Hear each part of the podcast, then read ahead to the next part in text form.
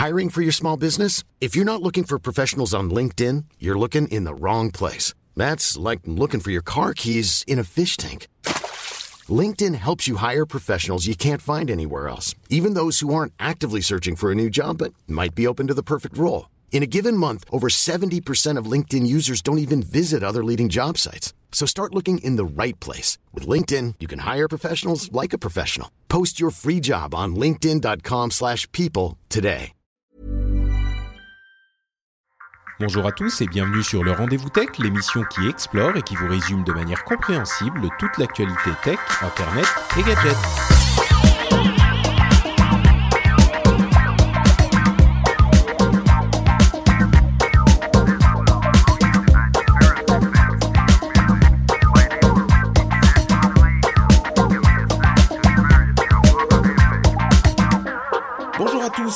Sur le Rendez-vous Tech, l'émission qui vous résume toute l'actualité tech, internet et gadgets.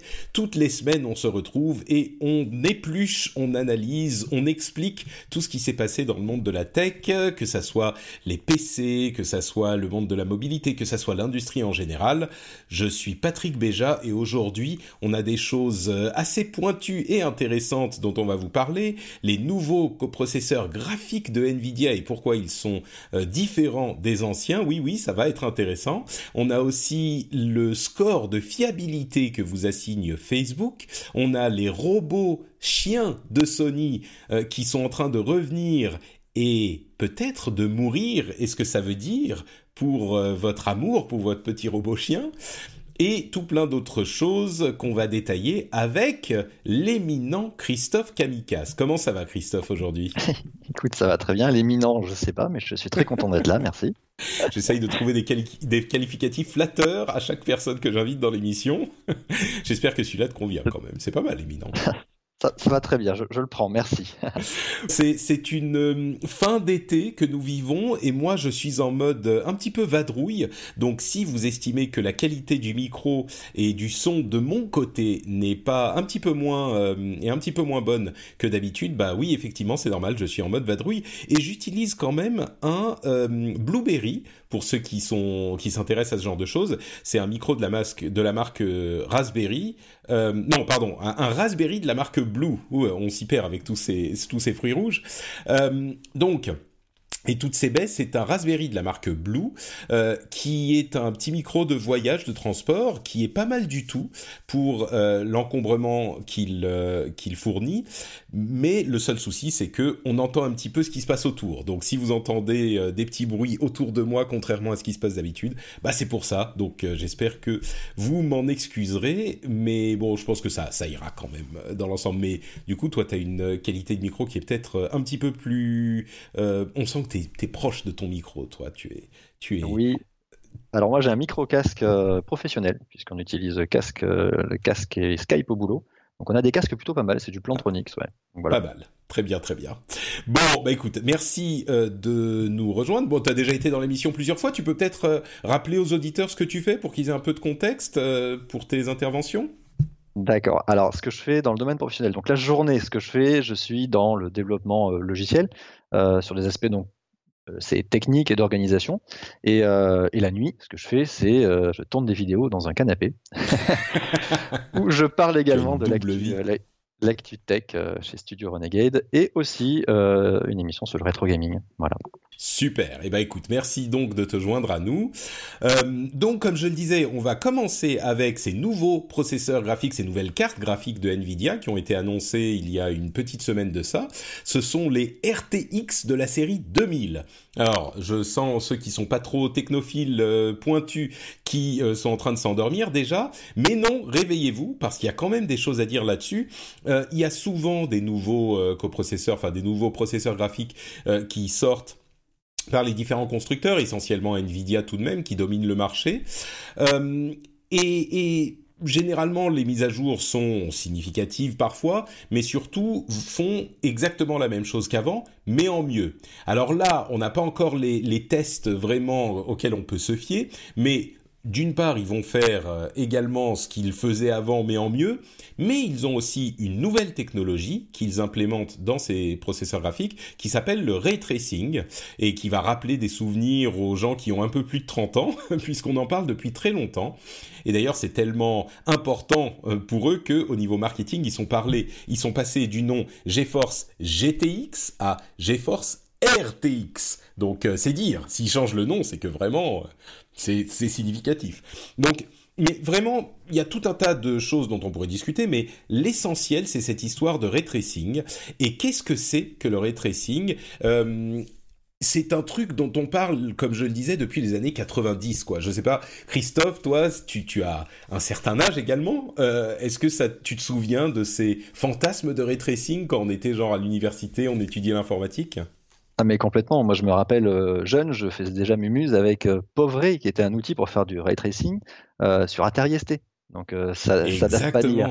Ouais. On était sur Atari ST et sur Amiga 500 par exemple, et on faisait du, on s'amusait à, à, faire de, du calcul du rendu d'image en 3D en ray tracing. Et le ray tracing c'était beaucoup mieux que toutes les autres techniques qui pouvaient être proposées par les logiciels de l'époque. Et en fait, le ray tracing est une méthode de calcul qui est tellement gourmande en temps de calcul que ça a mis, bah, maintenant, je sais pas, 20, 25 ans à arriver euh, dans les cartes graphiques pour que le ray tracing puisse être fait en temps réel. Alors, même ça, c'est un tout petit peu un abus de langage parce qu'ils utilisent une méthode hybride, mais on va pas rentrer dans ces détails-là quand même. Je vais vous expliquer en fait de quoi il s'agit, euh, le ray tracing. Quand vous avez un calcul d'image en 3D, alors on parle souvent de jeux vidéo bien sûr pour ce genre de choses, mais quelle que soit l'image en 3D qui est calculée en temps réel, euh, c'est une image qui est rasterisée, c'est-à-dire qu'on modélise une scène en 3D et elle est ensuite aplatie et les différents effets qu'on veut appliquer aux, euh, différents éléments d'image sont appliqués euh, à ce moment-là sur les pixels, si je ne m'abuse. Je dis, je dis peut-être une bêtise. Euh, les experts nous, nous corrigeront certainement. Bon bah voilà, donc euh, c'est pas tellement une bêtise. Par contre, ce qui se passe avec le ray tracing, c'est qu'en fait on part des sources de lumière et on va euh, suivre chaque source de lumière et on, voit, envoyer, on va envoyer des rayons lumineux virtuels bien sûr, mais des rayons lumineux de la même manière que les photons euh, traversent l'espace euh, dans, la, dans, dans l'espace réel. Donc on va envoyer des photons lumineux qui vont se réfléchir sur toutes les surfaces, se réfléchir, se réfracter, être déformés et euh, arriver jusqu'à l'endroit où on a placé donc la caméra qui va être la capture de l'image. Donc vous pouvez imaginer que si on doit envoyer, alors bien sûr c'est pas une infinité, mais c'est quand même des millions et des millions et peut-être des milliards de photons virtuels et de rayons lumineux virtuels pour avoir une scène à peu près réaliste. Si on, doit en envoyer autant, plusieurs fois par seconde, même euh, au minimum 30, euh, allez, pour avoir une image correcte, et généralement 60 images par seconde, c'est ce qu'on essaye d'atteindre, et ben ça fait des quantités de calcul invraisemblables. Mais par contre, quand on y arrive, ça fait des rendus euh, sur les réflexions sur la lumière qui sont beaucoup plus réalistes que ce qu'on a avec les techniques anciennes de rasterisation. Donc, Qu'est-ce que tu penses, toi, de cette implémentation qu'ils ont eue? Alors, on a juste eu la présentation avec des vidéos démo, donc on les a pas encore eu dans les mains. Mais est-ce que tu crois? Est-ce que tu crois que ça va faire une différence sensible, surtout pour les, les images euh, qui, qui en résulteront? Alors juste, je vais me permettre de préciser un tout petit truc. Euh, donc rasterisation, tu l'as bien dit, hein, c'est ça, c'est les objets 3D qu'on va projeter, donc je, projection géométrique, hein, comme vous avez pu faire euh, dans vos cours de lycée, je pense. Euh, et alors le, le, ray tracing, en fait, il y a, y a, deux techniques, il y a le forward et le backward. Donc soit on part des sources de lumière, comme tu l'as dit, mais en fait on fait jamais ça parce que oui, euh, a... c'est beaucoup de pertes en fait. Il y a plein de et voilà, on calcule de trop de rayons. Pas... En fait, on le fait en sens inverse, donc on part de l'œil et on remonte le chemin euh, de la lumière. Donc effectivement, ça revient à la même chose, hein, c'est juste qu'on va réduire effectivement le nombre de, de chemins de lumière, donc de, de raies qu'on va devoir qu'on va devoir calculer. De rayons, euh, oui, de rayons. De, de rayons, c'est ça, de rayons, tout à fait. Et euh, alors le rendu, on le connaît depuis très longtemps, c'est-à-dire que c'est une très bonne technique qui permet de, de simuler en fait le, le rendu sur la matière, parce que euh, représenter des choses en 3D, on sait très bien le faire, donc la rasterisation, c'est très bien le faire. Par contre, les effets et le rendu photoréaliste, on, on l'a parce qu'on sait bien manipuler la lumière. Donc jusqu'à présent, on avait beaucoup de techniques de, qui permettaient de simuler ça, qui étaient plutôt des astuces qui arrivaient en, en fin de, de, de calcul de, de, la projection 3D. Mais là, on simule vraiment un phénomène physique réel. Et, cette modélisation en fait fonctionne plutôt plutôt bien. Donc on a des, rendus qui sont assez assez photoréalistes. Hein. Les, les, matériaux sont bien représentés, on voit du bah, brillant, voit tout, ce qui est euh, images, films d'animation, par exemple, et même les effets spéciaux, sont calculés avec des techniques de ray tracing dans les, dans les films.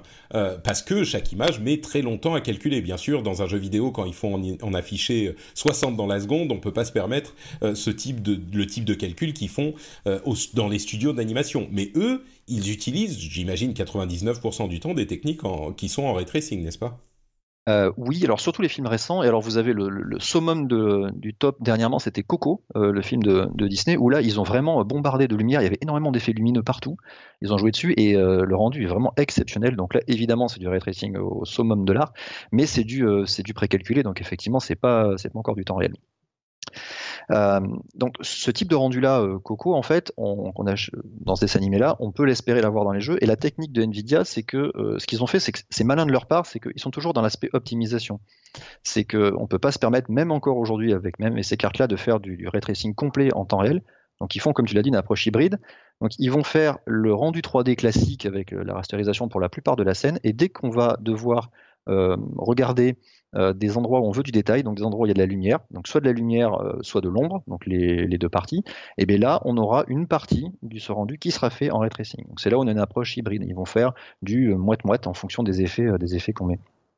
Exactement. Et, on a vu donc des, vidéos de démonstration qui sont impressionnantes de précision, c'est-à-dire qu'on va avoir euh, sur les, réflexions, sur le chrome d'une voiture par exemple, on va pouvoir voir effectivement l'image euh, d'un feu qui est un petit peu plus loin dans la scène, qui va se réfléchir euh, bah, exactement. c'est-à-dire que jusqu'à maintenant, comme tu le disais, on avait des astuces pour simuler ce genre de choses. Et la, la grande question, j'ai l'impression, c'est est-ce que ces astuces était suffisamment poussé pour qu'on voit presque plus la différence avec le ray tracing quand il est effectivement implémenté dans le jeu ou est-ce que ça va faire quand même une véritable euh, euh, différence euh, quand on aura du vrai ray tracing? Alors c'est une très très bonne question et effectivement on avait des astuces vraiment très très très très très avancées et en fait on, a quand même une différence, on, la voit sur l'aspect bah, réfraction de la lumière, donc le comportement de la lumière sur des matériaux. Donc là, on va être capable de, rajouter euh, des, notions de matériaux avec des. Euh, bah, ça va briller plus, les chromes, etc. Et ça va être beaucoup plus euh, naturel avec du ray tracing qu'avec les autres techniques où on simulait un petit peu ça. On était quand même très loin, mais tout ce qui est de transparence, tu vois, ou traverser de l'eau par la lumière, bah, le ray tracing va être vraiment meilleur là-dessus. Les, miroirs mmh. également. Et ça, on l'a vu, il y, a, des démos où ils montraient vraiment ça. C'est vraiment là-dessus qu'ils ont appuyé et ils ont raison. C'est là où il y a une vraie différence. Alors maintenant vient la question. Euh, la question a littéralement euh, entre 500 et 1000 euros, puisqu'il y a trois cartes graphiques qui sont annoncées la euh, RTX 2070, 2080 et 2080 Ti, chacune étant de plus en plus puissante. généralement, la 2070 c'est à peu près le milieu de gamme préféré des, des gamers qui veulent pas mettre des prix exorbitants, c'est-à-dire le prix d'un iPhone dans une carte graphique, sachant qu'il faut aussi du matériel, le reste du matériel de votre PC qui va avec. Donc euh, effectivement, ça monte, euh, ça monte assez assez vite. Euh, là, on est à des tarifs annoncés de 500 euros. Je schématise qui vont jusqu'à 1200 euros pour les versions Founders Edition qui vont être disponibles maintenant c'est bien gentil d'avoir dans les miroirs et dans les qu'on peut voir sur la pupille de l'œil et dans les réflexions dans les comment ça dans les bah, les chromes des voitures. Mais enfin, ça va pas changer la vie. Est-ce qu'il faut, est-ce que ça vaut le coup de payer ce genre de, de tarif là, maintenant, pour acheter une nouvelle carte graphique si on est gamer? Euh, clairement non, c'est pas, c'est, un, tournant technologique. Euh, pour les gamers, ça va être une énorme révolution. Et puis en général, quand tu es gamer ou que tu as un certain niveau, tu même tu downgrades les effets graphiques pour avoir une meilleure fluidité. Donc en général, tu vas pas charger ça. Après, les, puristes euh, aiment bien avoir, il y en a certains, il y a une population où ils aiment bien avoir toujours le top du top en termes de rendu pour se, pour se griller les yeux sur des images photoréalistes et jouer dedans. j'en connais, j'en connais. donc je pense que ça va être une petite population et pas, pas énorme. Par contre, c'est bah, c'est intéressant pardon, pour, pour Nvidia de se placer là-dessus parce que euh, c'est un moyen de se différencier en fait euh, pour eux par rapport au reste de la concurrence, pour l'instant encore. Euh, même si PowerVR avait déjà, avait déjà montré des, des éléments là-dessus sur le, le ray tracing avec des approches hybrides. Hein. Mais Nvidia l'apporte au grand public. Et, c'est surtout que ça leur permet d'avoir un levier de croissance supplémentaire parce qu'effectivement, ils vendent les cartes plus chères. Et puis derrière, ils ont travaillé avec les, euh, les, euh, les, gens qui font les moteurs de jeu pour améliorer ça, pour apporter le support d'abord de Nvidia. Donc ça va être un, un vrai coup marketing en disant, ben, regardez, le rendu, on est capable de le faire mieux avec des cartes Nvidia. Même si la, la quantité de jeux qui supportent ça est encore très très euh, réduite. Ce qui est normal, oui, c'est un public très réduit au début, c'est les early adopters, et euh, de toute façon, la plupart des développeurs vont pas, à moins qu'ils soient, qu'ils reçoivent un petit peu d'argent de Nvidia peut-être, vont pas forcément vouloir développer tout de suite pour ce genre de technique, à moins de vouloir vraiment se différencier, parce que la base installée sera très, euh, sera minime au départ. C'est pas qu'on a juste un truc qui existait déjà que la carte fait mieux, c'est que c'est une toute nouvelle technique qui doit être implémentée encore plus qu'auparavant. Donc bon, ça c'est déjà implémenté dans DirectX depuis quelques mois, donc on a quand même euh, les infrastructures qui sont en place, mais ça ne veut pas dire que ça va valoir le coup tout de suite. c'est tout frais, hein. Ouais, voilà, c'est vraiment, ça vient de, de commencer à prendre, euh, à, être mis en place. Donc je pense qu'on peut effectivement raisonnablement se dire il vaut mieux attendre au minimum quelques mois, voire un petit peu plus. L'autre grande question que ça pose quand on, euh, se, quand on parle de grand public, c'est ce qui va se passer avec les prochaines consoles qui devraient sortir d'ici deux ou trois ans, euh, la prochaine génération de consoles. Généralement, c'est AMD qui fournit les, les coprocesseurs graphiques de ces consoles, à savoir s'ils vont développer aussi le, les moteurs de ray tracing ou alors est-ce que euh, les constructeurs vont aller voir du côté de Nvidia pour se fournir pour la console, c'est peu probable parce que AMD, euh, qui est en retard, je pense, fait généralement des prix plus intéressants. Et si c'est ni l'un ni l'autre, est-ce que euh, on n'aura pas de ray tracing sur les prochaines consoles? Ça me paraîtrait dommage quand même, parce que c'est vrai que ça fait de beaux effets. Mais ça, il faut, une sacrée puissance de calcul quand même. Et ça peut mm. être, euh, enfin, vu le tarif des cartes, ça peut être euh, compliqué pour euh, mettre ça dans une console en termes de tarification. après, il y a, d'autres petites nouveautés, c'est que dans ces cartes-là, donc le ray tracing, effectivement, ils l'ont mis beaucoup en avant, et ils, ont rajouté aussi d'autres processeurs en plus de ceux qu'ils mettent d'habitude. C'est l'autre facteur différenciant, c'est qu'ils ont rajouté des processeurs dédiés, des tensors, voilà, dédiés à l'intelligence artificielle.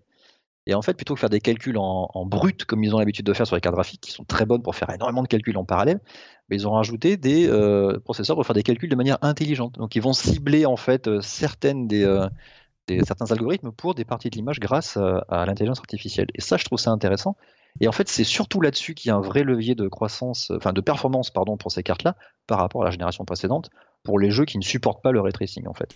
Hmm. Parce que fondamentalement, elles sont pas révolutionnaires en termes de performance, elles ont un peu augmenté euh, tout, euh, tout ce qui se fait déjà en termes de nombre de cœurs, nombre de la fréquence, etc. Mais ça, ça va rajouter un petit gain quand même sur, euh, sur la vitesse de rendu des jeux actuels, hein, sans avoir une, un changement de technologie de développement.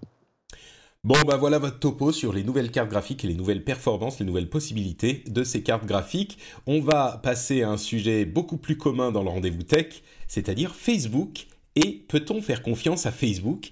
Et surtout, en fait, on, retourne un petit peu l'argument. Est-ce que Facebook peut vous faire confiance? Alors, vous avez peut-être entendu parler de cette info euh, et de cette fonctionnalité de Facebook qui, toujours euh, dans le but de pouvoir diffuser des informations ou plutôt retirer les informations qui sont pas euh, fiables, le combat contre les fake news qui je pense va être éternel, a assigné est en train d'assigner à ses utilisateurs des scores de confiance.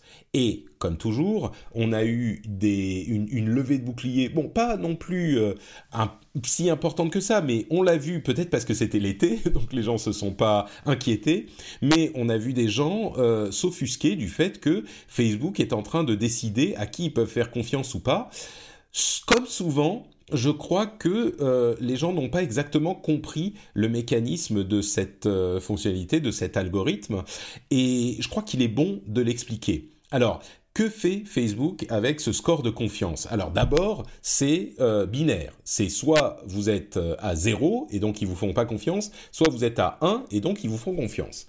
Et c'est l'un des très nombreux éléments qu'ils prennent en compte pour placer ensuite les commentaires ou les mises à jour ou les liens que euh, vous allez bah, poster sur Facebook. Et comment est-ce que ça fonctionne pour obtenir ce score de 0 ou 1 Moi, je trouve que ça, c'est une méthode qui est assez intelligente. C'est que il voit les articles que vous avez postés par le passé ou euh, oui c'est plutôt pour les articles que vous avez postés par le passé et si ces articles ont été déterminés euh, comme étant par, par des tierces parties, hein, comme étant des articles de, de, fake news, alors vous savez qu'ils ont tout ce système euh, où ils travaillent avec des tierces parties de confiance, des organisations de journalistes, euh, etc., pour déterminer si les articles sont euh, fiables ou pas, sont, des, fake news ou pas. Et si vous, vous avez posté souvent des articles qui ont ensuite été déterminés comme étant des fake news, eh ben, ils vont euh, vous assigner un score de confiance négatif, ou, ou, plutôt nul, de zéro, et donc, euh, ça va faire baisser votre score de, enfin, votre indice de visibilité, on n'a pas les détails de l'algorithme, mais votre indice de visibilité, en coordination avec les autres euh, les autres éléments qu'ils ont pour déterminer tout ça. Donc c'est pas le seul élément qui compte, mais en coordination avec les autres éléments, ils vont euh, baisser la visibilité, de vos euh, mises à jour. Moi, franchement, je trouve que c'est une méthode plutôt intelligente pour essayer de, comme toujours, déterminer, enfin, de, de de, comment dire de réussir dans cette tâche impossible euh, qui leur est confiée de modérer les 2 milliards d'utilisateurs euh, qu'ils ont. Est-ce que toi tu as une vision peut-être un petit peu plus euh, un petit peu moins bienveillante de l'activité de Facebook ou est-ce que tu es d'accord avec moi ça c'est pas si bête comme méthode? Alors, la bienveillance de Facebook, Facebook c'est un bien grand mot, je pense. non, moi, je pensais à ta bienveillance envers Facebook plutôt. Ah, d'accord.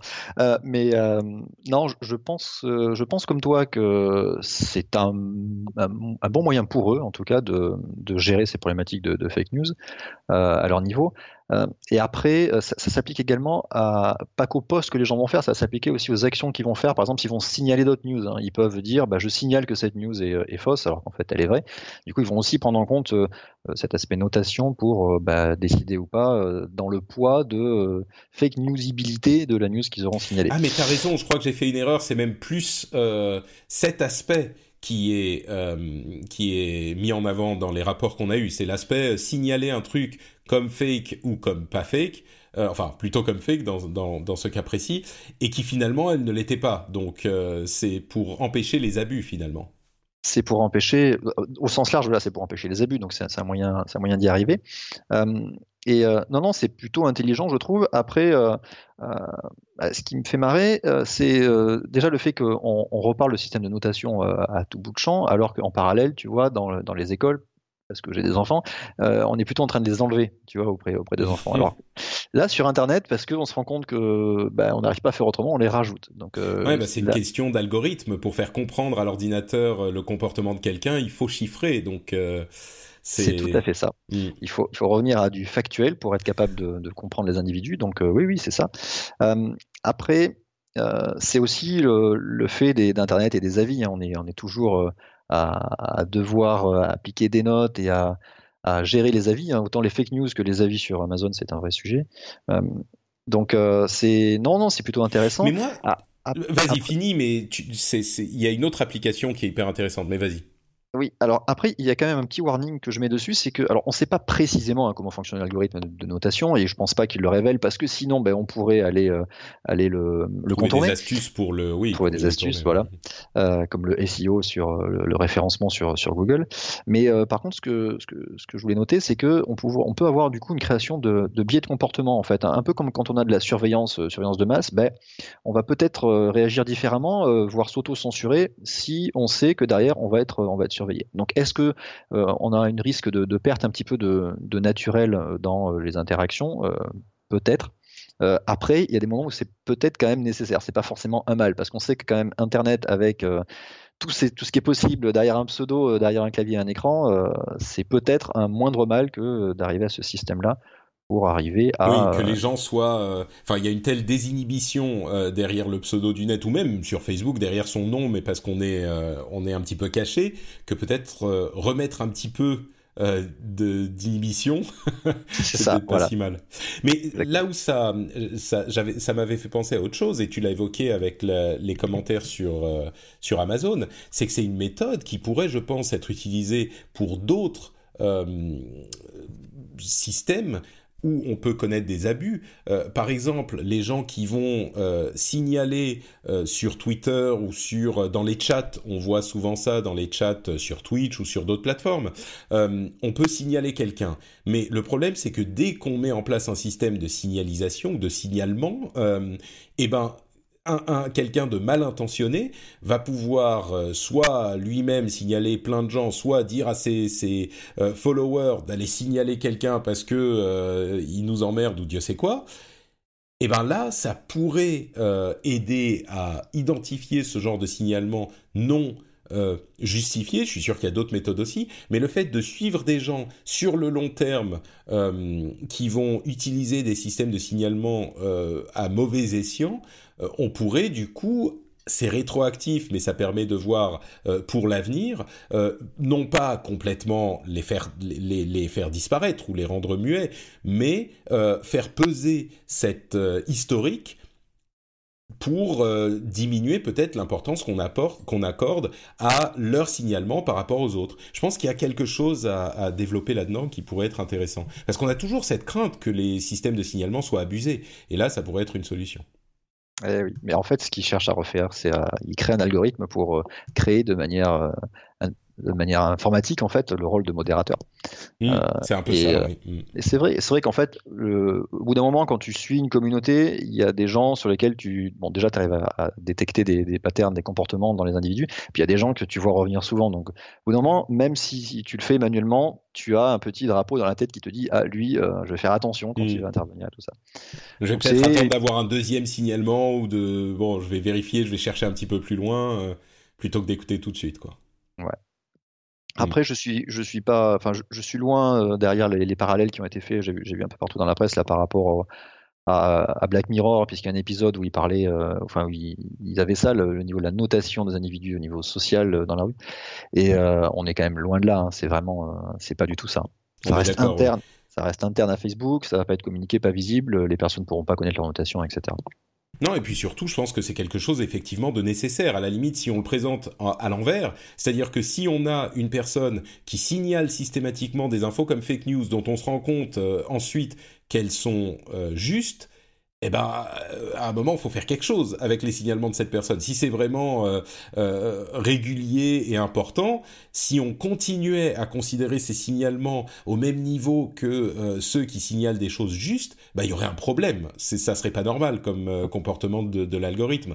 Donc moi, ça me paraît assez normal. maintenant, à voir à ne pas en abuser, mais oui, c'est comparatif et c'est parallèle qu'on a vu avec les, les trucs de Black Mirror. C'était un petit peu plus de, de l'alarmisme euh, amusant pour euh, faire un article euh, qui, qui, va qui va faire peur que enfin faire peur tout le monde sait bien que c'est une exagération donc c'était un parallèle amusant mais clairement qui n'est pas justifié quoi.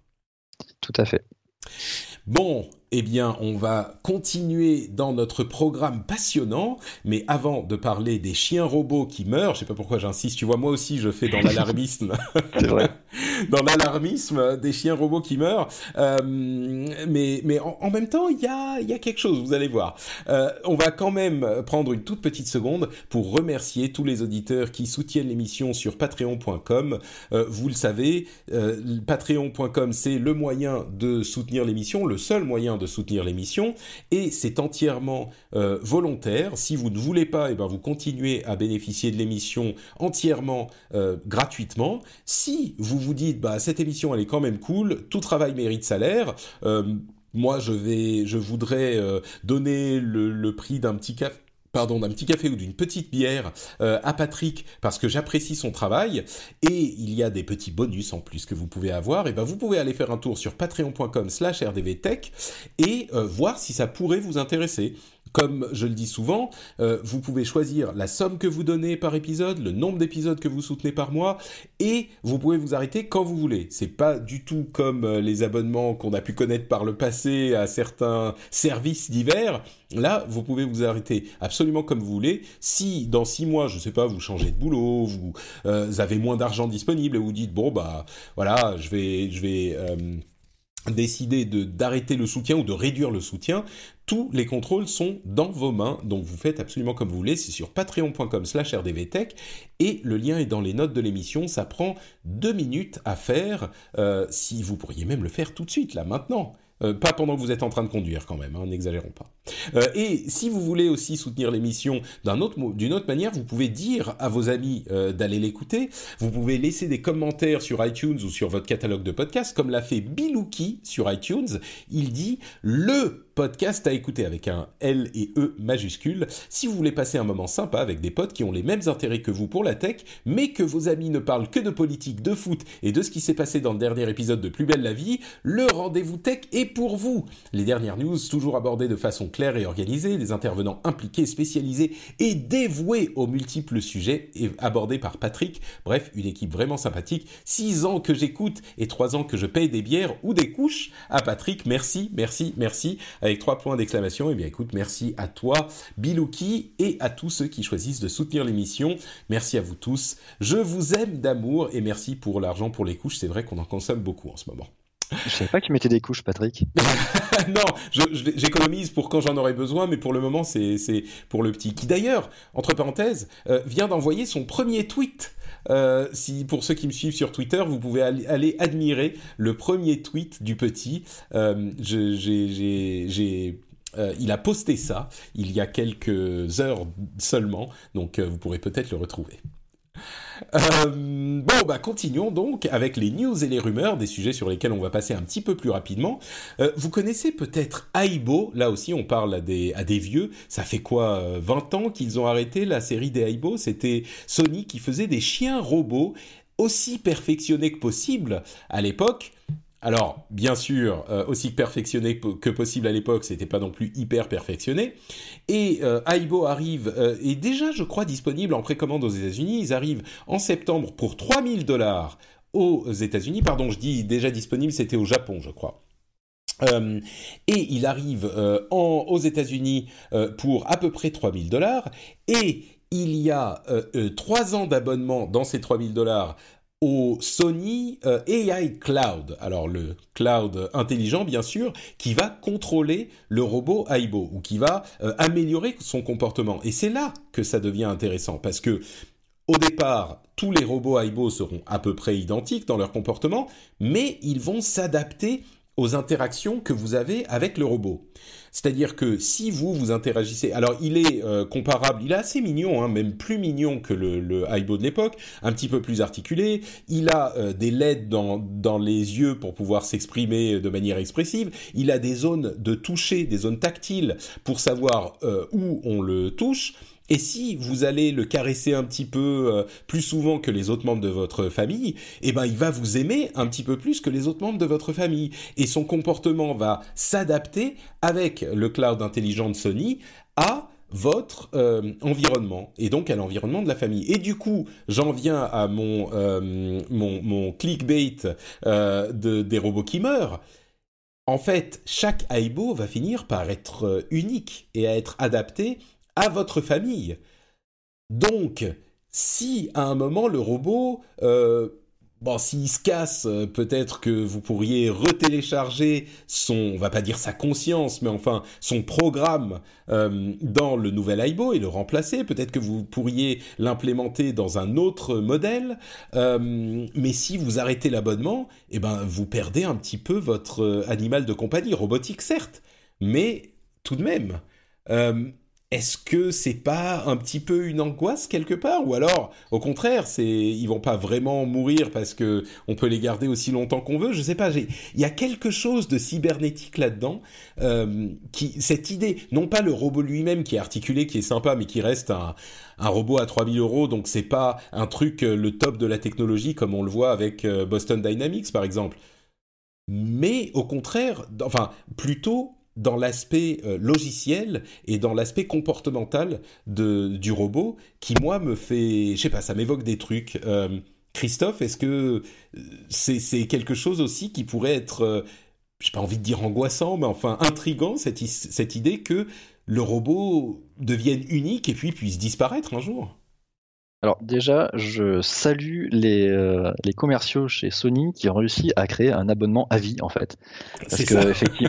Ah, c'est ça, parce qu'à partir du moment où tu auras acheté ce robot-là qui, va devenir effectivement euh, ton robot personnel, qu'il aura son comportement adapté à ta famille, tu n'auras jamais arrêté euh, de payer pour continuer à l'avoir. Donc tu vas lâcher l'abonnement euh, Sony et iCloud euh, tous les mois joyeusement. donc bravo, bravo Sony.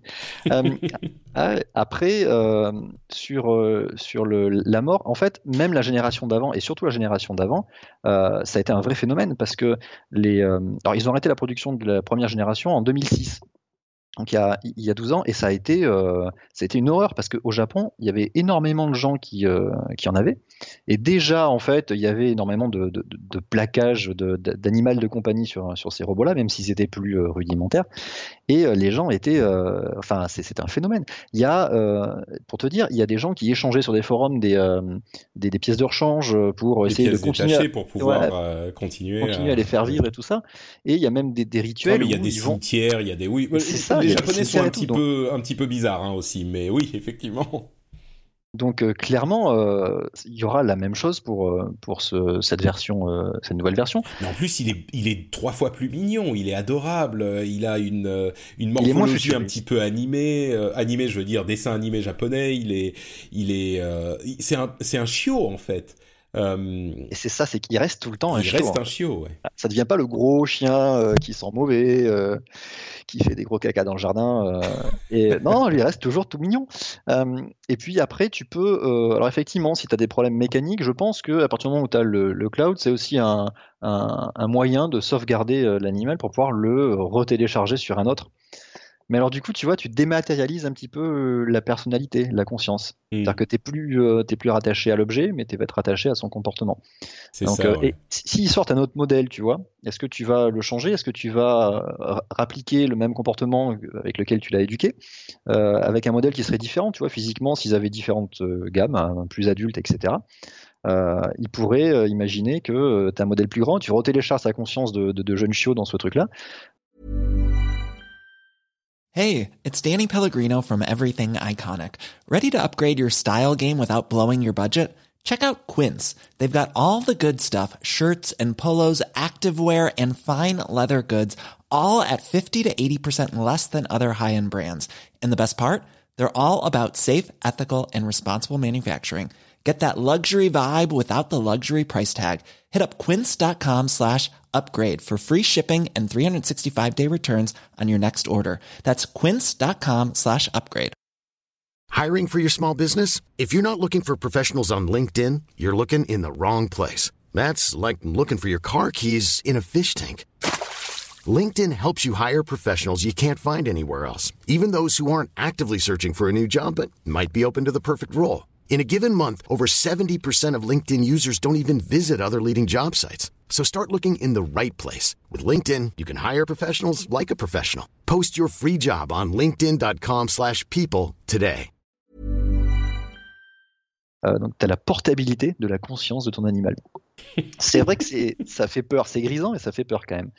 Euh, bon, après, ça reste quand même, quand tu, quand tu comprends un petit peu comment ça marche derrière, euh, c'est surtout l'humain qui plaque euh, les comportements dessus. Derrière, c'est beaucoup d'algorithmes et de données. Mais d'un point oui, de vue il faudra voir effectivement à quel point ça sera personnalisé. Qu'est-ce que ça veut dire qu'il il y a les yeux? Mais tu sais, même en disant ça, j'allais dire, est-ce que ça veut dire qu'il a les yeux qui s'allument plus quand il voit quelqu'un avec qui il a une relation plus forte mais rien que ça, ça, ça évoque tout de suite quelque chose, une, certaine émotion. Donc, euh, bon, à voir ce que ça donnera, quoi. Au sens plus large, l'interaction de l'homme et, du robot, c'est ça va être de plus en plus un vrai sujet. C'est vrai, ouais. Et, mais là, c'est anecdotique parce qu'on se dit, oh, un chien robot, haha, oui, c'est n'importe quoi, ils sont fous, c'est japonais. Mais euh, pas tant que ça. C'est une première étape, euh, peut-être dans quelque chose de, de plus profond, de quelque chose de plus important dans la société humaine. Euh, Et, c'est une première étape qui, alors comme le premier Aibo, euh, peut-être qu'au bout de 5 ou 10 ans, il disparaîtra et puis qu'on on y reviendra dans 5 ou 10 ans de plus euh, et que ça continuera à évoluer. Ça ne veut pas dire que demain, il va y avoir des, des robots avec lesquels on va avoir des, des interactions importantes, mais c'est des étapes. Et, et là, c'est vrai que c'est une étape intrigante, on va dire. Euh, Microsoft a annoncé son Xbox All Access. Alors on parle souvent des abonnements et des abonnements pour tout. Dans le, monde aujourd'hui, il y a des abonnements pour absolument tout. Et ben là, c'est une sorte de répétition d'un truc qui, qui existait déjà pour son ancienne console de jeu, la Xbox 360. Mais la manière dont ça fonctionne euh, aujourd'hui, c'est aux États-Unis uniquement. C'est-à-dire qu'on a droit à une console un pass Xbox Live, Gold qui vous permet de jouer en ligne et un Game Pass qui vous permet d'avoir accès à une librairie de jeux déterminée qui est assez euh, grande, qui a plusieurs centaines de jeux à volonté. Donc c'est un abonnement aux jeux vidéo qui inclut la console. Et le tarif est de 22 dollars ou 35 dollars par mois en fonction du modèle de console qu'on choisit pour deux ans et il faut effectivement rester abonné pendant deux ans. Mais là où c'est hyper intéressant, c'est que au final, on garde la console, donc c'est un petit peu comme le modèle des téléphones euh, mobiles de l'époque, euh, et qui existe encore aujourd'hui d'ailleurs, mais même si ça se fait peut-être un petit peu moins. Mais donc on achète la console à crédit, mais au final, ça revient un petit peu moins cher que si on achetait tout ça en même temps. Pas grand-chose, hein, mais vraiment un tout petit peu moins cher. Et là où ça me paraît hyper intéressant, c'est que ce que ça veut dire finalement pour Microsoft, c'est qu'ils euh, vendent la console un petit peu moins cher pour vous... Euh, parce que oui, c'est moins cher que l'ensemble, mais ça veut dire qu'on va payer le Xbox Live et le Game Pass pendant deux ans. Donc ils vous vendent le tout et euh, ils vous... Pas ils vous enferment, mais enfin, ils vous ont pour deux ans dans leur service de jeu plus que la console elle-même qui est l'achat de base. Pour moi, c'est ça qui est intéressant pour Microsoft, c'est que vous allez avoir et il espère peut-être prendre goût à l'idée d'avoir votre librairie, votre catalogue de jeux euh, disponible sans avoir à débourser plus d'argent que ça euh, et disponible à volonté.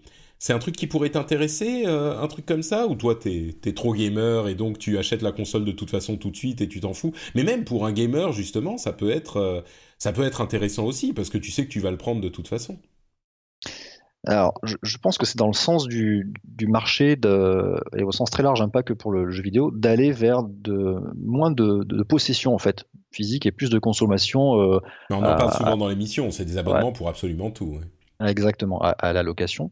Euh, alors moi personnellement, alors déjà j'ai pas d'Xbox, hein, je suis pas chez Microsoft, euh, et euh, mais oui, je pense que ça pourrait m'intéresser parce que en fait ça, ça, fluidifie un petit peu l'utilisation, c'est-à-dire que ça facilite l'usage, c'est-à-dire que tu te dis, bah comme tu l'as dit, c'est plus facile de d'avoir accès au catalogue de suite. Tu dis, bah c'est disponible, tu te poses pas de questions, t'as pas à aller commander le jeu quand il sort, attendre qu'il revienne, aller chercher la boîte aux lettres ou à la poste quand il est pas là, suivant le livreur. Alors bien sûr, c'est uniquement une sélection de jeux et principalement les jeux Microsoft et leurs partenaires, mais les tout derniers jeux sont pas dans ce service forcément, à moins qu'ils soient des jeux de Microsoft. Donc c'est pas tous les jeux non plus. Je précise pour les gens qui connaissent pas le système, mais c'est quand même une grosse sélection. Oui.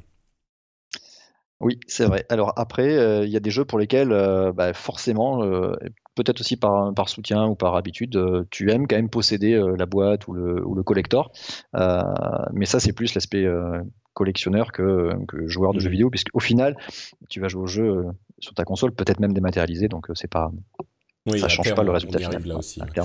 Je crois que c'est, je crois que c'est intéressant pour les, les gens qui n'ont pas forcément les moyens de sortir une somme importante à, à, la base, ça donne de la visibilité, de la, de la régularité. On se dit bon bah c'est 22 dollars, on va dire une vingtaine d'euros par mois. Et oui, j'ai pas accès à tous les jeux, j'ai quand même la possibilité de les acheter si vraiment je veux un, jeu spécifique. Mais sinon, j'ai un catalogue qui est quand même pas, c'est pas les jeux les plus récents, mais il y a beaucoup de jeux et ils sont pas euh, mauvais. Et donc j'ai un catalogue et je suis euh, j'ai tout ça disponible pour 22 euh, dollars ou une vingtaine d'euros par mois. Et voilà. Et après j'ai plus à me soucier des autres euh, des autres impératifs. Surtout qu'il y a beaucoup de jeux gratuits, des free-to-play qui, sortent régulièrement.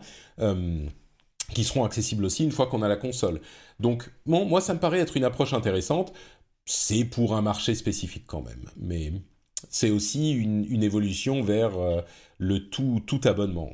Et on, a ah, déjà parlé du fait que ça, ça peut arriver. les prochaines consoles risquent d'avoir des, des, choses comme ça encore plus poussées. est-ce qu'ils ont mis au moins Dead Cells dedans? Parce que sinon, je crois pas. Je crois pas, je crois pas. Il n'y est pas encore. Ah. C'est vrai que Dead Cells, c'est une merveille. Je suis, je suis très très fan aussi. Euh, écoutez le rendez-vous, le rendez-vous jeu si vous voulez m'entendre me pâmer devant Dead Cells. Dead Cells. Euh, on a appris d'ailleurs que Microsoft avait développé, enfin avait commencé à développer un casque de réalité virtuelle, mais avait interrompu le développement euh, pour attendre probablement que de meilleures technologies soient disponibles. On pense notamment au peut-être du sans fil, mais au moins avec un seul fil qui soit euh, facile à, brancher et à débrancher, et puis peut-être de, meilleurs écrans. Euh, donc Microsoft, on s'en doutait, mais ils ont bien travaillé sur la chose aussi. Euh, à l'époque, j'aurais peut-être dit ils auraient dû en sortir un. Aujourd'hui, avec le recul, je me dis ils ont peut-être bien fait d'attendre. Donc euh, voilà, Patrick se, se, dédie. Euh, surtout quand tu vois les, les retours des, de la sortie du Magic Leap en fait. Euh, oui, mais ça c'est autre chose. c'est enfin, mais vas-y, oui, le Magic Leap qui a été vertement critiqué. Oui, fondamentalement, c'est pas une révolution. Donc, en fait, ce que se dit Microsoft également, c'est qu'aujourd'hui, s'ils sortaient une nouvelle version, ça serait pas fondamentalement une révolution. Donc, il n'y aurait pas de différenciant par rapport à la génération précédente, suffisant pour. Euh, mmh. bah, moi, je crois que c'est, moi, je crois que c'est un autre problème, c'est qu'ils se sont rendus compte que c'était trop contraignant. Et surtout pour les consoles, le gros avantage d'une console, c'est qu'on l'allume et elle marche.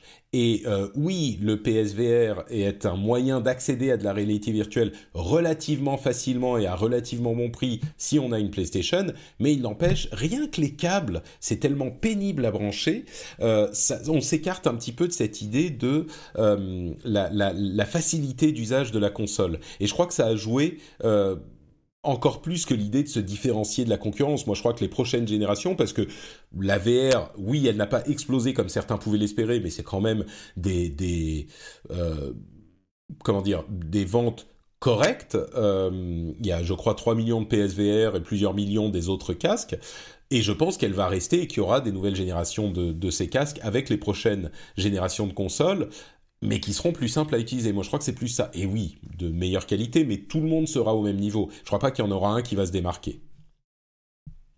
Euh, tiens, en passant, en parlant d'abonnement, Netflix est en train de, voir ce qui se passe si ne, euh, on n'a pas la possibilité de s'abonner par iTunes, parce que vous savez, on en parle souvent, ces histoires de 30% euh, qui sont pris par iTunes ou par Google Play. Alors pour les abonnements, c'est un petit peu différent des achats euh, unitaires. Euh, iTunes prend 30% la première année, puis 15% la deuxième année. Mais surtout pour une société comme Netflix qui a une force de, frappe conséquente, ils peuvent dire, bah, vous téléchargez l'app, et oui, vous pouvez pas vous abonner directement sur votre appareil, mais il faut aller sur le site pour vous abonner. Et il donne des indications pour aller s'abonner sur le site, comme le fait déjà Amazon. Euh, c'est un mouvement qu'on voit de plus en plus de grosses sociétés qui ne veulent plus payer les 30% au, au, store, que ça soit sur Google ou sur Apple. Et donc je crois que ça va pousser ces grands constructeurs à revoir un petit peu leur méthode, ou au moins à faire des exceptions. À moins que je me trompe, peut-être qu'Apple ne, se sait qu'ils ne peuvent pas garder les gros gros qui peuvent gérer ces infrastructures eux-mêmes ils se disent bon bah on va perdre Netflix c'est pas la fin du monde tant qu'on a tous les petits pour lesquels on fournit des services euh, qui sont importants pour eux, c'est-à-dire des services de facturation, de paiement, de gestion de tout ça, que eux ne peuvent pas gérer parce qu'ils sont trop petits, eh ben on est content de garder ça. Et puis le business du store, euh, c'est peut-être pas le plus gros business d'Apple non plus, même si ça fait beaucoup d'argent. Donc je sais pas, mais on, on, sent clairement un mouvement dans ce sens. Oui, c'est clair, c'est pas les premiers à vouloir euh, bypasser les, stores euh, en général.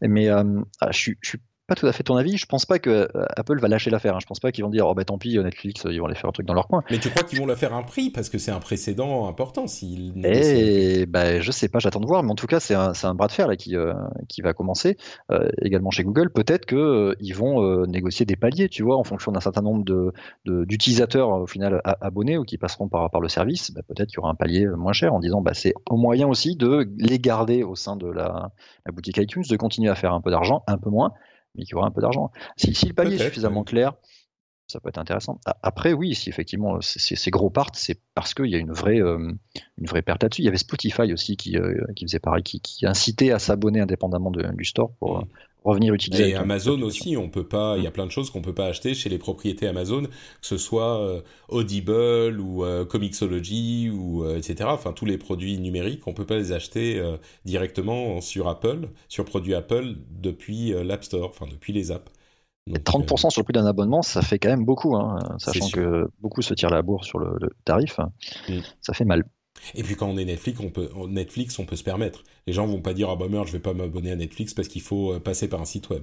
Donc, ouais, euh, au, bras de fer, Netflix a un, bras bien musclé, oui. Hmm. D'ailleurs, Facebook a annoncé qu'ils allaient euh, ne pas prendre les 30% sur les jeux Messenger. Donc il y a vraiment des trucs qui se passent là. Donc, Ouais, alors là, je suis pas sûr qu'ils se, se tirent une balle dans le pied parce que. Non, eux, c'est ça va. ça va. Au contraire, ils ont besoin de d'attirer les gens. Donc.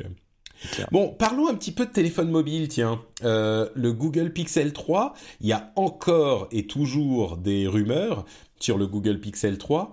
Euh, alors, c'est marrant parce que on, se rapproche euh, vraiment de... Alors, recharge sans fil, des écouteurs qui sont les... Comment ils s'appellent Les Google Buds, les, les Buds, Earbuds? Enfin bon, des écouteurs euh, designés spécialement par Google qui sont déjà disponibles, et puis une encoche, bien sûr, pour euh, une sorte de Face ID euh, qui serait a priori lancée le 9 octobre à New York. C'est marrant vraiment parce qu'il y a un an à peine était annoncé l'iPhone 10 et c'est pas pour tout ramener à Apple, mais enfin vraiment ils ont, euh, quand il a été annoncé, tout le monde se plaignait de l'encoche, et là, j'ai l'impression qu'il n'y a plus un seul téléphone qui sort sans encoche. Est-ce qu'ils ont vu le vent tourner? Est-ce qu'ils ont vu les choses venir? Ou est-ce que euh, c'est l'effet de, mode euh, d'Apple? Je sais pas, ou est-ce que vraiment techniquement pour mettre le bord à bord en gardant les caméras, il faut faire une encoche et donc ils ont vu ça arriver? Mais bon, Enfin, je sais que je suis plutôt Apple dans mon quotidien pour mes téléphones, mais c'est vraiment pas le cas pour le reste de mes, mes appareils ou pour mes services. Il y a plein de trucs Apple que j'aime pas, mais on a vraiment l'impression qu'encore aujourd'hui, pour des petites choses, pas pour des gros produits, mais ils sentent le truc venir, quoi. Donc, euh, je sais pas, je suis, je suis impressionné que ça ait une telle ampleur. Toi, t'es plutôt, es plutôt Google, plutôt Apple. Est-ce que tu, tu en penses quoi de ces rumeurs du Pixel 3 alors, je suis passé par les deux maisons, mais j'ai lâché Apple il y a un petit moment. Je crois que c'était l'iPhone 5S. Euh, et euh, donc, je suis plutôt sur Android. il y a prescription là, oui, c'est bon. Ouais, prescription. euh, donc, oui, je suis sur un, chez Android. Et j'ai un OnePlus 6, hein, donc avec une encoche également. Mais petite question, donc toi, tu as un iPhone 10. Tu, si je ne me trompe pas, tu as déjà tenté de reprendre un autre téléphone qui n'a pas d'encoche et l'utiliser? Euh, non, pas vraiment, pas vraiment. Mais quand j'en ai utilisé un, euh, juste porté un, j'ai trouvé effectivement. Tu vas me dire si c'est à ça que tu en venais. J'ai trouvé que, en fait, c'est pas qu'il y avait pas d'encoche, c'est qu'il y avait une plus grosse encoche qui était les bords en haut et en bas de l'écran, et ça me gênait un petit peu plus. Bah, clairement, euh, enfin moi quand je reprends un téléphone qui a qui a pas d'encoche et qui a des, gros bordures en haut, ça fait vieux. Enfin, t'as l'impression de prendre un, hmm. truc vraiment une génération d'avant. Et, et indépendamment du, de la mode, euh, je pense que c'est important de marquer euh, quelque chose de neuf, de, nouveau, d'innovant, et l'encoche apporte ça. Alors après, c'est exactement la mode. Euh, c'est tout changer quelque chose, même si c'est moche. Le nouveau, il sera plus nouveau et différent de l'ancien. Ça, c'est un truc qu'Apple a très bien compris aussi. Je crois qu'il y a de ça complètement. Tu dis indépendamment de la mode, c'est moi je pense que ça compte beaucoup aussi, ouais. D'accord, si tu veux. Mais euh, effectivement, si, aujourd'hui tu sors, tu sors un téléphone sans encoche, il, sort déjà vieux en fait. Hmm. Euh, donc euh, tu es presque obligé de le faire pour donner envie. et bon, après le Pixel 3 quand même, ils n'ont pas fait avec le dos de la cuillère. Il y a une sacrée encoche hein, quand même. Donc elle est très très large et très haute. alors après c'est sur les photos, donc j'attends de voir peut-être dans les mains parce que il est déjà assez grand. Le... Alors je parle surtout du Pixel 3 XL. Hein. Euh, c'est lui qui aura, qui aura l'encoche. Il, il, a une encoche assez proéminente, mais vu la taille du téléphone, peut-être que ça va, ça va passer. Et plus je le vois, moi je me dis que c'est euh, moche. Hmm. Après, il y, a plus, y a plus que des rumeurs parce qu'apparemment il y a eu des fuites et euh, des, téléphones qui ont été. Ouais, des blogueurs russes qui ont fait des unboxings carrément et on l'a vraiment vu, vraiment vu tourner. Ouais, tout à fait. je pense qu'on est proche du design final. Il est moche et pas trop, donc je sais pas. moi, je le trouve pas si moche. C'est vrai qu'il a une belle encoche au-dessus, et puis il a un bord en bas quand même, donc ça fait un petit peu les deux. Il a le sourcil et le menton, voilà. C'est ça. c'est ça. Mais peut-être que c'est la prochaine mode en fait.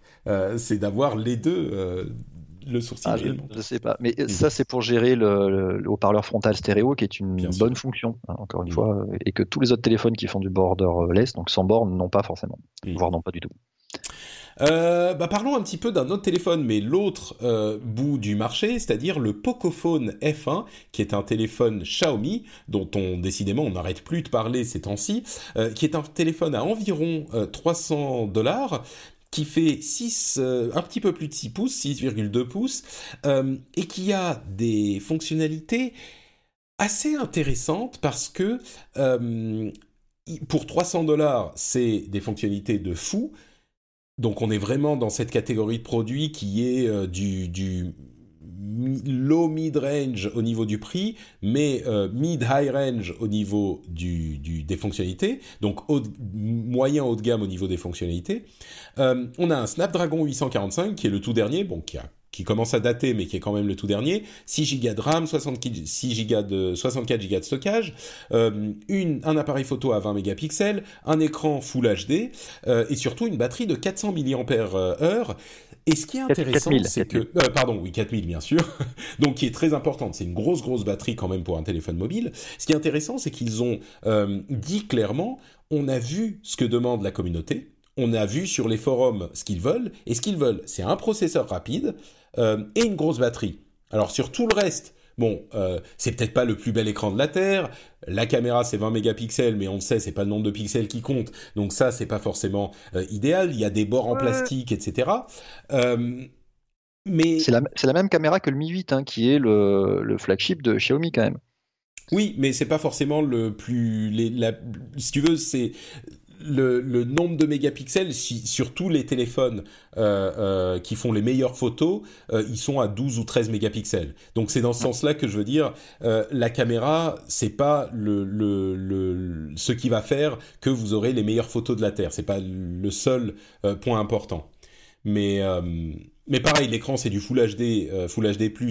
Donc on s'en fout euh, finalement d'avoir des écrans qui font du 2000 par 1500 euh, euh, sur des écrans aussi petits, c'est pas important. pareil, le bord en, verre ou en aluminium ou ce que c'est, bon, si c'est du plastique, c'est pas la fin du monde. C'est pas la meilleure finition qui soit, c'est ce que je veux dire. Mais par contre, il en a là où ça compte. Et pour un prix invraisemblable, j'ai l'impression que toi, tu es en train de dire, mais si, attends, tout est parfait dans ce téléphone, non? Ah non, j'ai pas dit que tout est parfait. Ah. Non, bah, bah, c'est un, smartphone de concession, mais les concessions euh, que les gens peuvent faire en fait. Hmm. Euh, et au niveau de la photo, ils ont quand même montré que, enfin, ils l'ont quand même comparé aux autres. Hein. Donc c'est pas ils n'ont pas euh, sous-dimensionné l'aspect photo dessus, ils l'ont pris en compte également, mais ils ont vraiment euh, cherché à faire euh, budget au niveau, au niveau du prix, en respectant toutes les, toutes les specs que les gens regardent et s'attendent à avoir. Donc oui, ils ont regardé la communauté, donc ils parlaient de Reddit également, ils ont regardé ça. Et moi, je regarde la communauté des développeurs parce qu'en fait, alors ça c'est marrant, mais quand j'achète mes téléphones, avant de les choisir, je regarde les forums des développeurs pour les supports tiers. Alors il y a une grosse communauté qui s'appelle XDA Développeurs qui maintient beaucoup de, de ROM alternatives. Ça c'est mon côté euh, très euh, très techos. Et ça me rassure, mais ça me rassure de savoir que il y a des gens qui euh, sont qui partagent aussi la même plateforme et qui en tout cas vont pouvoir continuer à faire vivre ce téléphone les jours où il y aura plus de mise à jour. Alors c'est peut-être un travers du monde Android aussi. Mais du coup, tout ça pour dire que quand j'ai regardé un petit peu la réaction de cette communauté-là par rapport à ce téléphone, ils étaient ultra méga enthousiastes. Et en fait, euh, Xiaomi avec euh, sa marque Poco, Pocophone là, ils ont ciblé plus ces gens-là, c'est-à-dire plutôt les, les, gens qui aiment l'aspect technique avec un budget suffisamment restreint. Et en plus donc des specs qui sont quand même plutôt pas mal, ils ont aussi euh, clairement communiqué vers cette communauté en disant il y a un, un lanceur d'application qu'on va mettre à disposition, qu'on va partager à travers tout le monde. On va euh, mettre le, tout le, nécessaire pour que vous puissiez vous-même développer sur ce téléphone-là des euh, systèmes alternatifs, donc des ROM alternatives, assez facilement, en mode open source, etc. Donc c'est une vraie euh, ouverture. Il n'y a pas que cet aspect gamme de prix et, et, spec. Il y a aussi mmh. ce tournant vers la communauté qui était de plus en plus délaissé en fait euh, notamment par Google, qui ferme de plus en plus son écosystème. Les, les, pixels sont extrêmement, euh, extrêmement fermés par rapport à ce qu'on a pu connaître avant avec les Nexus et tout ça. Donc il y a une petite entrée, je pense, dans, dans ce monde-là également.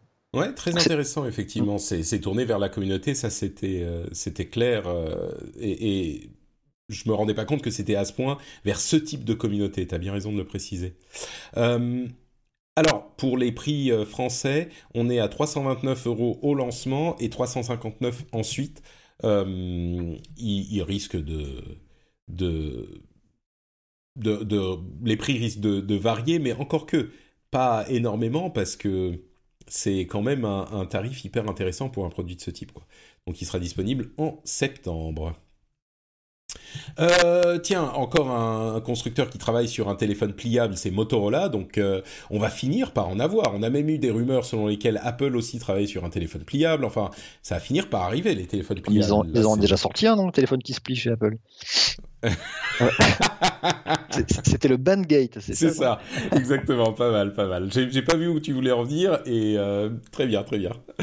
Euh, et autre nouvelle de téléphone, mais là c'est fixe. Et eh ben figurez-vous que le téléphone fixe est en train de bah, d'arriver en fin de vie.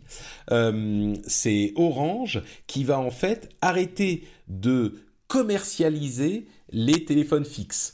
Euh, ça sera le 15 novembre 2018 et c'est ça veut pas dire que les téléphones fixes vont disparaître du jour au lendemain, mais euh, l'opérateur ne va plus offrir d'abonnement euh, uniquement aux téléphones fixes. Ça sera, ça passera par les box, ça passera forcément par les box. c'est c'est forcément un, un, moment auquel on doit arriver.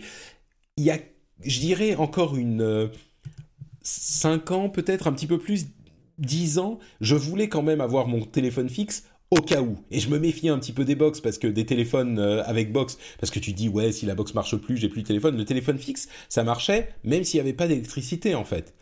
Donc c'était en cas d'urgence, euh, ça peut être utile.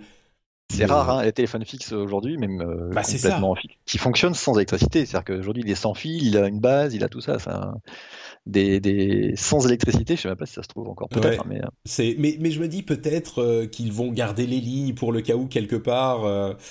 Mais même pas. Enfin, on est devenu. Ah, ils vont pas changer les lignes. C'est-à-dire que ça va rester euh, de la paire de cuivre torsadé qui va. Euh, non, bien sûr, bien sûr. La DSL. Mais en fait, ils, vont arrêter le protocole de communication des téléphones avant. Bah, même pas. C'est même pas encore. Là, on est vraiment dans la première étape. Je pense qu'on aura pour je sais pas 5-10 ans avant que euh, ces, ces choses-là ne, ne disparaissent complètement. Ouais, là, on est à la commercialisation de nouveaux abonnements de téléphones fixes. Donc, ceux qui sont encore en cours, ils vont continuer pendant longtemps, etc., etc. Euh, mais je me dis pour l'infrastructure, bien sûr, les, les, les, câbles en cuivre ils sont toujours là, mais je me dis est-ce qu'ils vont garder, euh, je sais pas, des téléphones branchés un par euh, par bloc d'immeuble pour le cas où il y a une urgence, tu vois, et qu'on n'a plus de de de, comment d'électricité, mais même qui tu vas appeler quoi. Enfin c'est pour faire le 18, j'en sais rien. C'est c'est et si on est dans une situation d'urgence, le 18 est surchargé. je je sais pas, mais il y a quand même ce petit euh, ce petit reliquat de, de peur pour le cas où on en a besoin, tu vois, même si je me rends bien compte que oui, euh, je vais pas en garder un chez moi, ça sert à rien, mais je me dis, est-ce que, est-ce que l'État, est-ce que pour les, les, les plans d'urgence, il y a quelque chose qui est prévu, quoi, mais... Alors, en cas d'apocalypse zombie, euh, composé de... Alors, c'est exactement ça. Moi, mais tu sais, peut-être que... Pardon. Juste pour finir, peut-être que c'est des traumatismes de gens comme nous qui ont notre âge, qui ont vécu, en fait, avec des générations qui avaient vécu la guerre. Et, peut-être que c'est pour ça que je me dis ah oui mais si jamais il se passe un truc peut-être que les gens plus jeunes euh, sont suffisamment loin de la de la de la deuxième guerre mondiale pour pas trop s'en soucier. Je sais pas. Ah peut-être moi ça fait très très très longtemps que j'ai plus de téléphone fixe hein, même euh, branché derrière mes box. bien sûr même derrière les box, hein, j'ai plus de téléphone du tout. Euh, et, et, mes parents, c'est marrant parce qu'ils y sont venus, déjà parce qu'on les appelait plus jamais sur le fixe. Normal, et, puis, et puis ensuite parce que bah, tout bêtement, euh, leur dernier téléphone euh, était tombé en rade, le téléphone qu'ils avaient, et puis ils se sont rendus compte que. Bah, Impossible d'en racheter un Non, ça leur manquait pas. Hmm. Donc ils n'ont pas renouvelé ça. Tu vois, c'est peut-être ça, une crainte euh, infondée, en tout cas euh, inconsciente. Et puis en fait, quand tu te mets face à la réalité, bah, tu dis, bah, au final, ça change pas grand-chose. Bah, concrètement, euh, c'est sûr que c'est au quotidien, ça change pas grand-chose. Moi, j'ai vraiment ce, cet étrange traumatisme de, de l'apocalypse de zombies, tu vois. Donc, ouais, je comprends. Je comprends.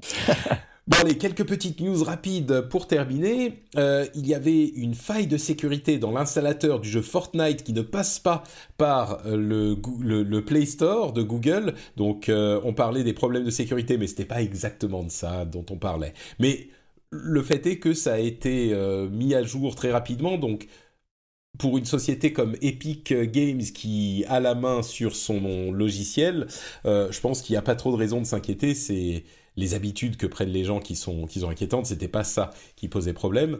Euh, il semblerait que Uber soit en train de se réorienter des véhicules électriques, des voitures électriques, plutôt vers les petites trottinettes électriques euh, pour le, le, le, long terme. C'est un petit peu étrange comme euh, orientation, mais euh, ah, peut-être qu'ils ont fait les calculs. Ah ouais, non, moi j'en vois énormément, hein. c'est incroyable, hein. de plus en plus. Hein. C'est euh, l'explosion là dans, dans Bordeaux euh, pour la partie. Euh, c'est vrai qu'il y en a beaucoup à Paris aussi, oui. Ah non, je, non, mais je veux dire, abandonner les voitures électriques, peut-être que c'est c'est un truc qu'ils mettent de côté pour le moment, les voitures électriques, mais ça me paraît étrange comme. Parce que à l'avenir, tu vois, on est quand même, on va pas tous se déplacer en trottinette tout le temps. Il y a quand même les voitures électriques qui sont qui sont l'avenir le, de la du transport, je crois. Ouais, abandonner peut-être tout le business des voitures, c'est peut-être un peu fort. Mais, Et puis c'est peut-être pas ce qu'ils font non plus. Hein, euh, on parlait de l'impression de pistolets en 3D, d'armes à feu en 3D, et on avait dit que euh, elle était la diffusion de plans d'armes à feu en 3D était autorisée aux États-Unis. Et comme on l'évoquait, j'avais essayé de me faire euh, difficilement l'avocat du diable pour défendre la décision, ou du moins pour euh, dédramatiser la chose avec peu de succès, on dira. Euh, mais, mais bon, euh, il faut avouer qu'on n'a pas vu non plus une recrudescence des armes imprimées en, 3D. Mais bref, un juge a décidé que la, la ah, the restraining order, l'interdiction euh, de d'impression, de diffusion d'impression euh, de pardon, de diffusion de plan d'armes en 3D euh, devait être prolongée parce qu'elle avait déjà été euh, mise en place. Euh, donc, en gros, ce qu'il faut retenir, je ne vais pas rentrer dans les détails, ce qu'il faut retenir, c'est que euh, les juges et les tribunaux sont en train de contredire euh, la décision qui avait été prise, ou plutôt l'absence de décision qui avait été prise sur le sujet, l'abandon du, du, procès sur le sujet aux États-Unis. Donc, l'affaire est loin d'être terminée, elle est encore en train d'être traitée par les tribunaux et pour le moment, les juges sont plutôt en train de dire euh, oula, bon, on se calme. Euh, les les, les, plans d'armes en 3D. Euh, on va pas autoriser leur diffusion. Alors bien sûr, euh, c'est impossible de complètement les interdire, ou plutôt, on peut les interdire, mais c'est impossible de les arrêter complètement. C'est la nature de l'Internet. Mais officiellement et légalement, pour le moment, ils sont en train de se diriger vers une interdiction. Donc, mise à jour sur ce dont on parlait il y a quelques mois. Et enfin, euh, on parlait de robots euh, chiens il y a quelques instants.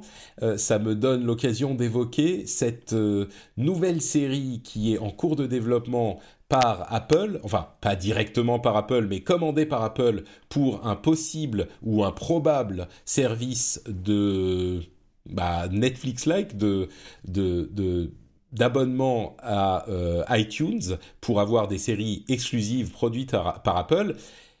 C'est une série qui est basée sur le, livre et la série Fondation d'Isaac Asimov, qui est l'un des papes de la science-fiction, ou même, je, dirais, le pape de la science-fiction euh, littéraire, de la littérature de science-fiction.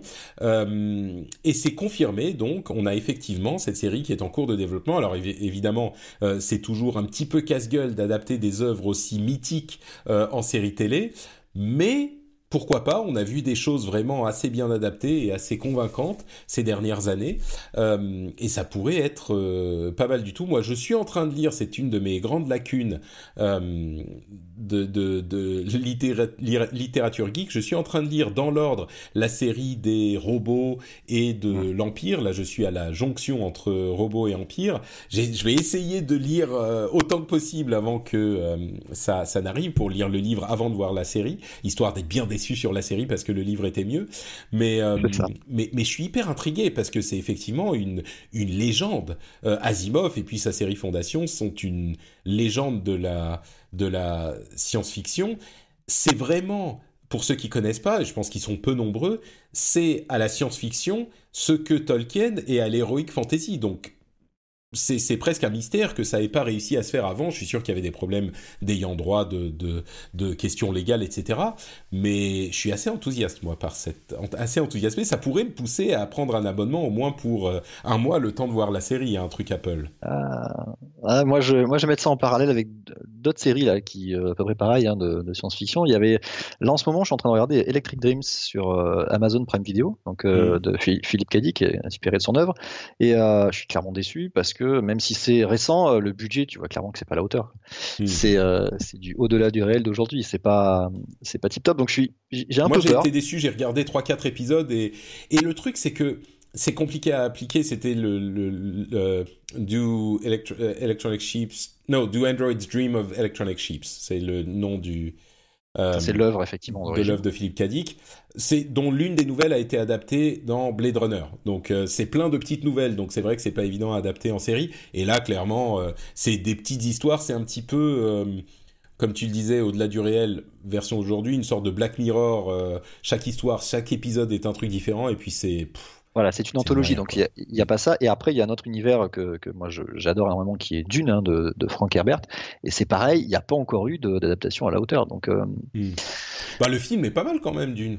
Ah, le film est pas mal, tout à fait. Mais après, hmm. euh, le film, le premier. Mais après, tout le reste, euh, hmm. donc c'est pareil. Ouais, bah il y a même sur Asimov, il y a eu iRobot, mais qui a rien à voir avec les les, les livres, le film avec Will Smith mais, mais bon, je, me dis que Asimov, de ce que j'ai lu jusqu'à maintenant, j'ai quand même lu 3-4 bouquins, c'est mieux à adapter en série, parce qu'en film c'est trop court, mais en même temps en série c'est généralement une histoire, euh, peut-être que Fondation est un peu différent, mais c'est généralement une histoire, donc adapté en série, est-ce qu'il y a un seul fil conducteur euh, Mais, mais je, je me dis que c'est possible. Quand on voit avec quel brio a, adapté, a été adapté Game of Thrones, euh, il y a même des, des séries que j'ai beaucoup aimées, des séries de science-fiction qui sont qui ont été diffusées sur ces services moi, je, moi, j'ai envie d'y croire et puis j'ai envie qu'on essaye, quoi. Si on essaie, oui, si c'est pas bien, bah c'est dommage, ça sera pas bien.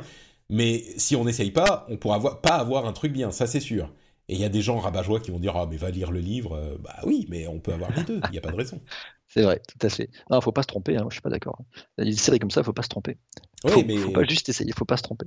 Ouais, mais écoute, le jour où tu, trouveras la formule, le, seul moyen de ne pas d'être sûr de, de, ne pas se tromper, c'est de ne pas faire. Et est-ce que dans notre univers de tech et de volontarisme et de start-up, est-ce que tu crois que c'est ça le bon message qu'il faut envoyer aux gens, Christophe? Ne pas faire pour ne pas ah, se tromper? T'as raison, tout à fait. Euh, ah, j'ai réussi à. Il faut apprendre de ses erreurs. Euh, tout à fait pour arriver à faire mieux. Mais euh, oui, je suis, je suis intrigué. Je regarderai ça quand même, voir un petit peu les avis. Ouais. pourquoi pas. Nous tous. Bon, bah merci Christophe euh, d'avoir partagé ce petit moment avec moi. Euh, merci à vous tous de nous avoir écoutés. Avant de se séparer, bien sûr, on va euh, demander à Christophe de nous dire où on peut le retrouver. Tu l'évoquais un petit peu avant le début de l'émission, mais dis-nous en plus. Alors au pays de la chocolatine, vous pouvez m'en trouver, euh, mais plus précisément sur euh, Twitter, donc euh, Chris Kamikas. Voilà, vous avez un petit peu de tout. Et après, vous pouvez m'en trouver chez Studio Renegade, donc dans deux émissions, Beats tous les mercredis soirs en live, où on parle de l'actu tech, et dans Retro Gaming Bros une fois par mois, où on commente et on teste du matériel autour du rétro gaming. Magnifique, merci beaucoup Christophe. Pour ma part, c'est Note Patrick sur Twitter, Facebook et Instagram. Comme je le dis désormais à chaque fois, si vous voulez voir des, photos du petit, euh, mignonne toujours, parce qu'il est mignon, vous pouvez faire ça, et aussi mes avis sur plein de choses en direct. Vous pouvez aussi soutenir l'émission sur patreon.com slash rdvtech. Euh, N'oubliez pas que c'est le seul moyen de soutenir l'émission, c'est le seul euh, revenu de l'émission, c'est vos soutiens, donc ça compte. Chaque dollar, chaque euro compte. Donc si vous appréciez bien sûr. Si vous vous dites, wow, franchement, c'est pas génial, bah pas de problème. Mais si vous l'appréciez, bah peut-être pensez à devenir Patreon et vous aurez en plus accès aux mises à jour exclusives aux Patriotes. Donc vous pouvez faire ça sur patreon.com/slash rdvtech. On vous remercie mille fois de nous avoir écoutés. On vous fait de grosses grosses bises et on vous donne rendez-vous dans une semaine pour un prochain épisode. Ciao à tous. Ciao ciao.